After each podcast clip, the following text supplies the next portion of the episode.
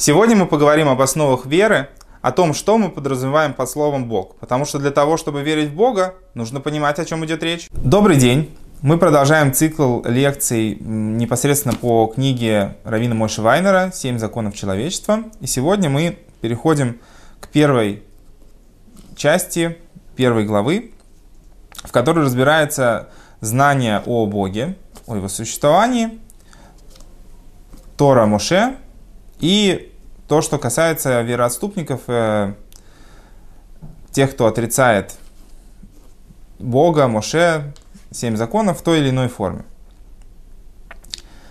Основа всего – это знать, что есть там первоисточник, тот, кто все создал, и что все существующее происходит только от него, что все, начиная от э, земли заканчивая небесами, под этим можно подразумевать то, что касается и физического мира, и духовных миров, все это происходит только от Творца, от э, первичной сущности, которая существовала всегда. Кто этот первоисточник всего? Это Бог, тот, кого мы называем Богом. И Он управляет всем, что есть на земле, силой, у которой нет какого-либо ограничения, границ. И Он управляет всем, что существует, потому что без, ну, дает силу вообще всему творению существовать, такой силой, которую никак невозможно ограничить, определить, понять и уловить. То, что в мире все движется, то, что идет время, то, что есть пространство, то, что объекты перемещаются в пространстве, это все происходит потому, что Всевышний дает всему этому силы. Этот Бог, Он один, не два, не три. И Он не состоит из каких-то отдельных сущностей. И он не тело, которое разделяется на какие-то отдельные части. У него нету каких-то краев, границ, каких-то образов. Если бы было много богов, что, и, которые были бы там, обладали какими-то телами, какими-то формами и прочим, даже если бы был один бог, который обладал бы какой-то формой э, или границами, то получилось бы, что есть что-то за границами его существования. Как вот есть такой вопрос. В рамках понимания того, что мы называем Богом, это довольно глупый вопрос, но тем не менее такой вопрос часто звучит. А что было до Бога? Этот вопрос, он нерелевантен, потому что под Богом мы подразумеваем того, кто является первоисточником вообще всего, самого понятия времени к нему не применим вопрос до, после, сейчас, всегда. Когда мы говорим про Всевышнего, что Он был, есть и будет, это мы говорим э, изнутри рамок нашего восприятия реальности, потому что мы меряем все временем. Но если мы будем говорить о нем самом, то о том, как он сам по себе существует, его существование независимо ни от чего. Он существует просто потому, что он есть. Даже говорить, что он существует изначально, это немножко неправильно, потому что по отношению к нему нет изначально. По отношению к нему есть всегда. Опять же, всегда тоже не совсем то слово, потому что всегда оно говорит в рамках времени. У нас нет слов, которые, ну, у меня, может, нет слов, которые бы говорили о, о, о чем-то, что существует всегда вне рамок времени. Потому что, в принципе, если мы говорим о чем-то за рамками времени, это уже подразумевает под собой всегда. Если бы Всевышний, если бы богов было много, или если бы Бог обладал какими-то границами, то тогда бы это было какой-то сущностью или какими-то сущностями, у которых есть начало, конец, есть какие-то там разделения власти и прочее. И это не, то, не тот творец, который общался с человечеством с момента его создания, не тот, кто создал, и не тот творец, который говорит с нами через Тору тогда получилось бы, что если он ограничен, может быть в мире бы тогда было бы что-то другое, более сильное, чем он. В принципе, если там, где мы начинаем ограничивать Бога, там мы уже и начинаем сталкиваться с проблемой идолопоклонства. Потому что как только мы задаем Богу определенные границы, мы сразу начинаем искать, где эти границы проходят, что за ними, кто сильнее и так далее. Также, как э, его существование, оно не существование, как всех остальных существ, как всего остального мироздания, также и истинность его существования, она не такая, как у творений. Что это значит? Это значит, что любое творение, несмотря на то, что все, что мы видим в мире, оно как бы существует само по себе, тем не менее, что-то же его создало. Раньше этой вещи не было. Сейчас она есть, и нам кажется, что она такой будет вечно, но когда-то ее не было, когда-то ее не будет. И любое творение, оно нуждается в Творце. В материальном мире это не так. В материальном мире каждый из нас, он в какой-то мере творец. То, что мы создаем, оно не нуждается в нас впоследствии. То есть, если я сделал какую-то вещь, вот я взял какой-то материал, сделал из него какую-то вещь, оставил ее, и все. Эта вещь дальше лежит сама по себе, может, живет своей жизнью. В материальном мире это работает так, потому что я на самом деле не создаю ничего нового. Я создаю из существующие вещи, придаю возможные ей уже какие-то существующие формы, просто меняю реальность, э, меняю материю под то, что мне необходимо. Создать что-то из ничего или уничтожить даже что-то в ничто я не в состоянии. Поэтому в мире творение не нуждается в Творце. Но в само творение, в рамках того, что его создал Бог, нуждается в Творце постоянно, потому что если мы говорим, что изначально существует только Бог, то по идее существование творения, оно совершенно не необходимо. Если бы Всевышний не создал мир, ничего бы не изменилось для него самого, если он это все, что есть.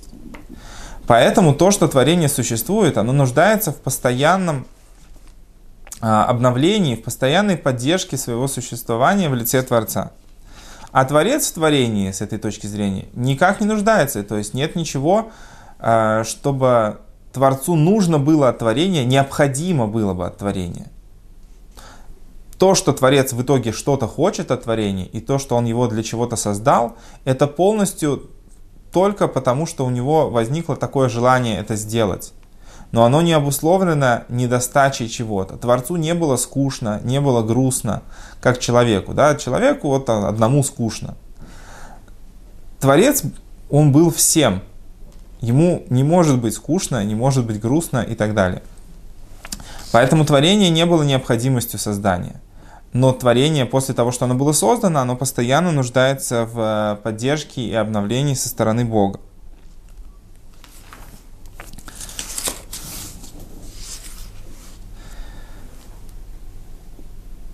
Знание этой основы, что есть Бог, это тоже является частью обязанности человека. То, что, то, что получил первый человек, и все его потомство в качестве запрета идолопоклонства. Понятно, что чтобы человек не сталкивался с идолопоклонством, чтобы он не занимался идолопоклонством, нужно, чтобы человек понимал, как устроен мир на самом деле. Что есть Бог, который все создал, кто он этот Бог, что он, насколько э, он влияет на весь этот мир, насколько он со всем этим миром связан. Когда человек уходит в той или иной форме от этих основ, то он сразу натыкается над, на, на, идолопок... на проблему с идолопоклонством. И вот эта вещь, она имеет некую, некое отличие от э, остальных заповедей, потому что когда мы говорим про заповедь, например, там, не убивать или не воровать, по-хорошему человек не сталкивается с этими заповедями постоянно, с запретами. Человек не нужен, человек не все время хочет кого-то убить, что он все время выполняет заповедь не убивать кого-то. А, верить и знать о существовании Творца – это заповедь постоянная.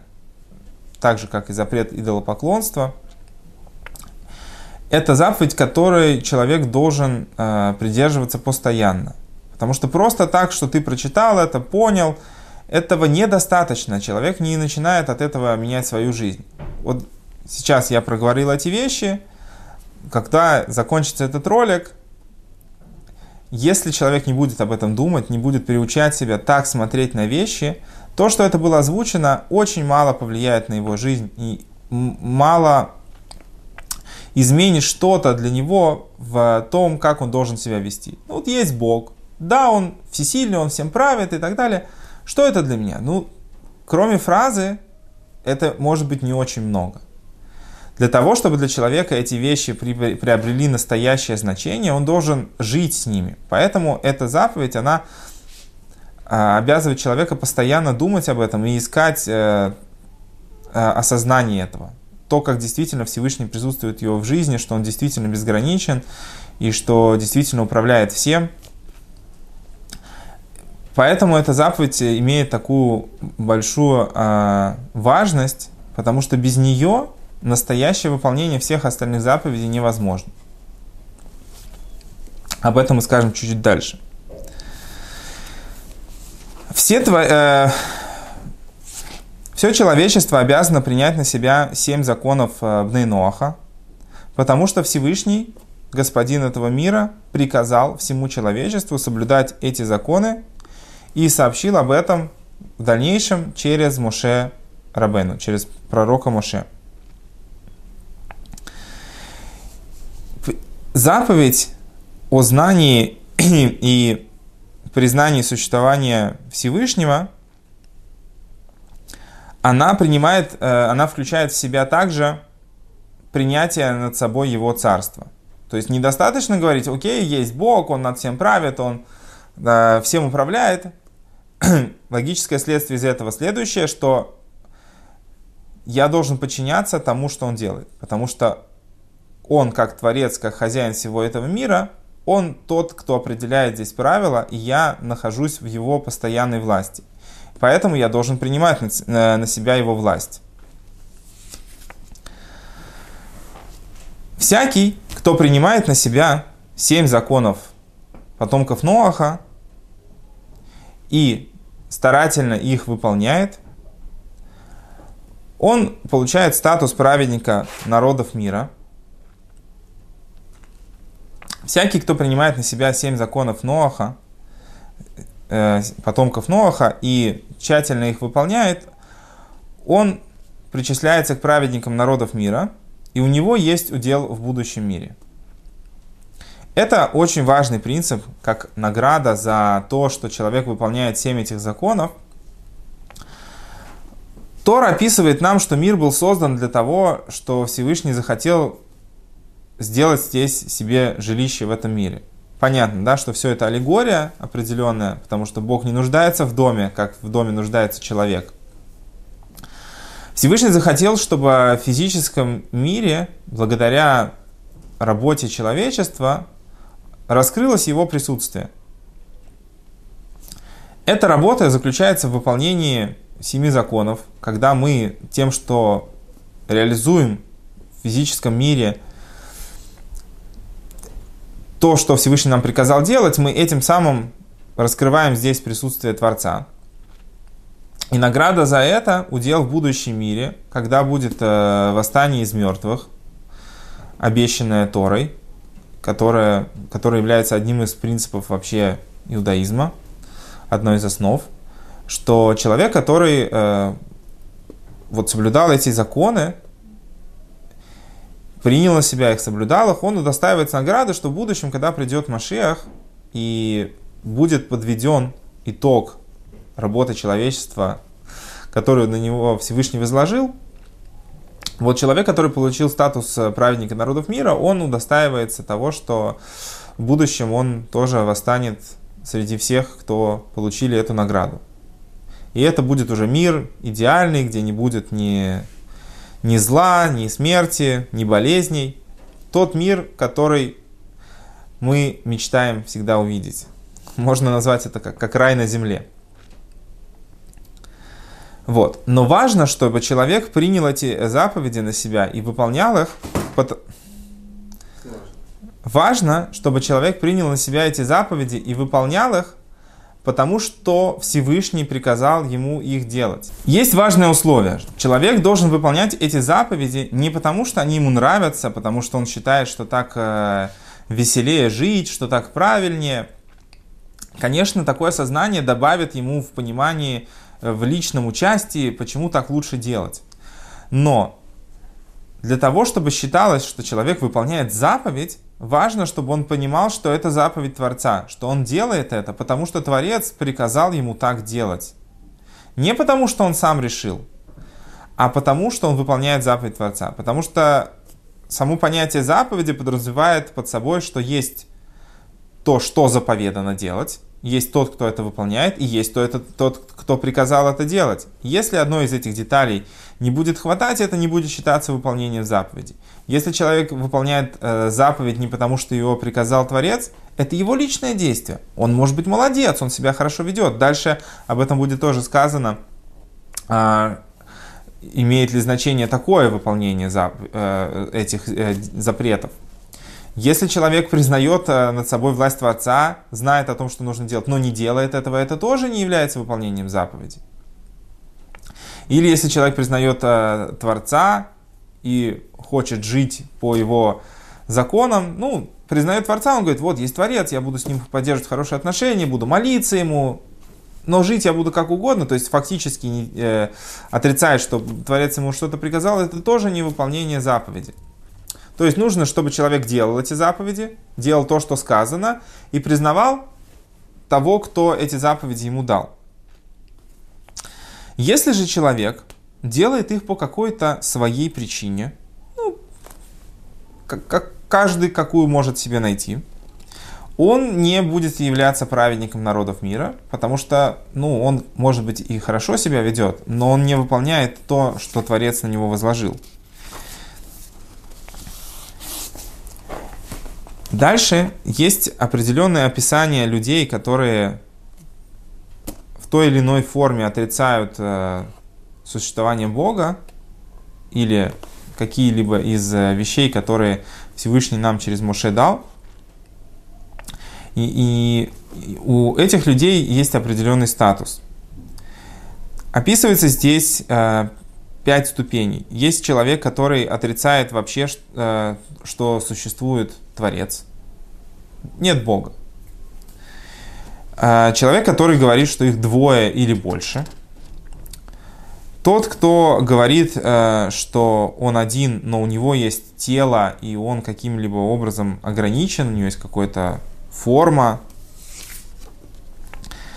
Тот, кто э, говорит, что он не предвечен, то есть он был не первый, или что не, что не он все создал, а что было что-то до Бога, и из этого Всевышний создал мир.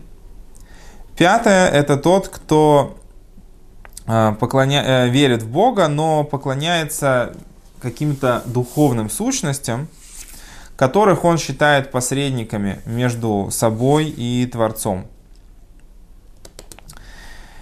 Все, все эти люди будут называться как бы отрицающими. Также э, есть люди, которые не отрицают эти основы, но при этом э, отрицают некие детали того, что было описано в Торе.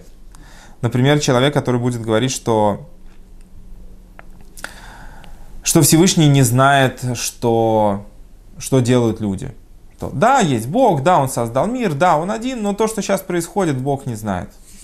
Не, не, не, не может знать, что в голове у человека происходит. И вообще оставил этот мир. Э, тот э, человек может отрицать э, пророчество Моше. То есть говорит, что да, все так, но Моше не пророк, и Тора, которую он дал, это не истина. Вот. Любой из этих людей, он отрицает все основы. При этом есть важный момент. Человек может э, быть э, вот таким вот отрицающим, но при этом он может соблюдать все законы человечества, все, все семь законов.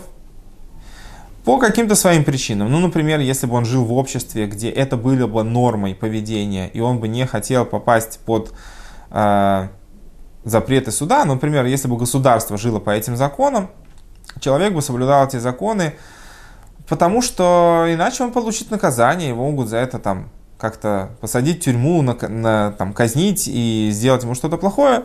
Он может выполнять эти законы совершенно не потому, что Бог их приказал. Такой человек не удостаивается статуса праведника народов мира, но при этом даже в, в обществе, которое жило бы полностью по законам Бнейноах, а, в обществе, где суды реально бы судили за нарушение запрета идолопоклонства, за что, э, где человек мог за нарушение этих запретов получить наказание в виде смертной казни, человек, который соблюдает семь законов по своим личным причинам, не удо... ну, он не подлежит наказанию смертной казни, потому что по факту он ведет себя хорошо. То есть он не получает награду, но не получает никакого наказания. За исключением ситуации, если человек будет э, свои заблуждения доносить до других людей, заниматься миссионерством. Ну, понятно, да, что если человек будет отрицать э, какую-нибудь из э, заповедей семи законов, по факту это очень большая угроза общества. Вот так на словах, без деталей, это звучит достаточно э, безобидно, но представьте себе ситуацию, когда, когда человек будет говорить, нет запрета убивать, Бог не запрещал убивать. Это угроза для общества, потому что если другие люди к нему прислушаются, то это станет угрозой для всех. Или там нет запрета воровать. Человек, который будет среди своих друзей говорить, «А, я ворую, ну и что? Как бы я ничего не делаю плохого для Бога. В таких маленьких масштабах это не воровство, в таких обстоятельствах это не воровство. У меня там и так все остальные воруют. Человек, который будет отрицать эти принципы, он сами основы, на которых мы пытаемся построить нормальное общество, он их отвергает, и тем, что он будет влиять на других людей, это, конечно, будет э, угрозой. Но если человек просто сам выполняет эти семь законов и при этом не э, занимается подобной деятельностью, то наказание он за это не получает. Также человек, который не знал эти законы раньше, у общества, которое бы жило по этим законам, есть обязанность э, донести до него эти законы и постараться э, объяснить, почему так э, стоит жить. Это касается и отдельного человека, это касается и группы людей, страны. Но обязанности кого-либо заставить соблюдать эти законы у каждого отдельного человека нет. Конечно, мы живем в толерантном мире, и у нас есть такое заблуждение в мире, ну, как бы сейчас, что у человека есть полная свобода думать, что он хочет, и мы, не вправе лезть кому-то со своими убеждениями, что человек сам выбирает для себя, во что он верит, куда он движется и так далее. К сожалению, это некая утопия, потому что по факту все лезут к нам со своими убеждениями, просто меняется сфера того, с чем сейчас можно к человеку лезть, а с чем нет. Поэтому все равно все люди будут друг другу свои убеждения передавать.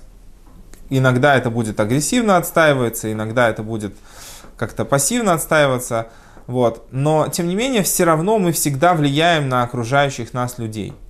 И вообще, очень часто тренды и какие-то основные движения в обществе задают не люди э, рядовые в этом обществе, а как раз какие-то маргинальные группы, люди, которые взяли на себя э, палку лидерства, они задают те нормы, по которым общество дальше живет.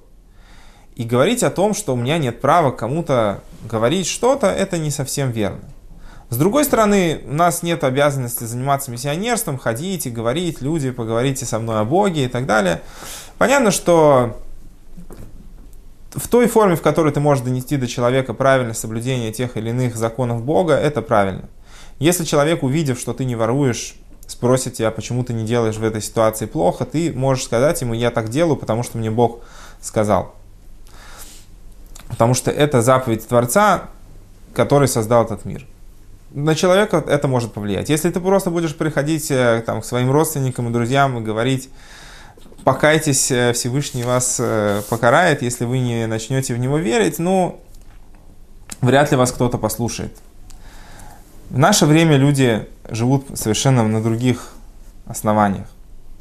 Тем не менее, если мы считаем, что те принципы, на которых мы строим свою жизнь, это принципы, на которые могут объединить все человечество, чтобы не было больше войн, чтобы люди стремились к справедливости, чтобы в итоге каждому в отдельности жилось э, в этом обществе хорошо и вольготно, несмотря на то, что все люди разные, э, то у нас есть обязанность э, не сидеть в закрытой коробочке, а все-таки свои убеждения отстаивать и нести их в массы, если есть такая возможность, делать это миролюбимыми путями и не, делать, не делая никому зло но устраивать из-за этого какие-то а, агрессивные формы, такое право, таким правом обладают только суды и государства. То есть у отдельного человека нет права шантажировать другого человека, чтобы он соблюдал заповедь, или, или как-то иначе пытаться его заставить. Эта обязанность есть у государства, которое берет на себя э, обязанности соблюдать семь законов, у судов, которые установлены по этим законам. В принципе, каждое государство сейчас живет в той или иной форме, э, хотя бы частично по этим семи законам. Например, в большинстве стран запрещено убивать, запрещено воровать. И государство насильно заставляет своих граждан придерживаться этим правилам. Вот только у государства есть э, право каких-то карательных форм принуждения. У отдельного человека такого права нет – но обязанность э, пытаться донести законы Творца до людей, она сохраняется. Сегодня мы на этом, пожалуй, закончим. Всего доброго. Спасибо.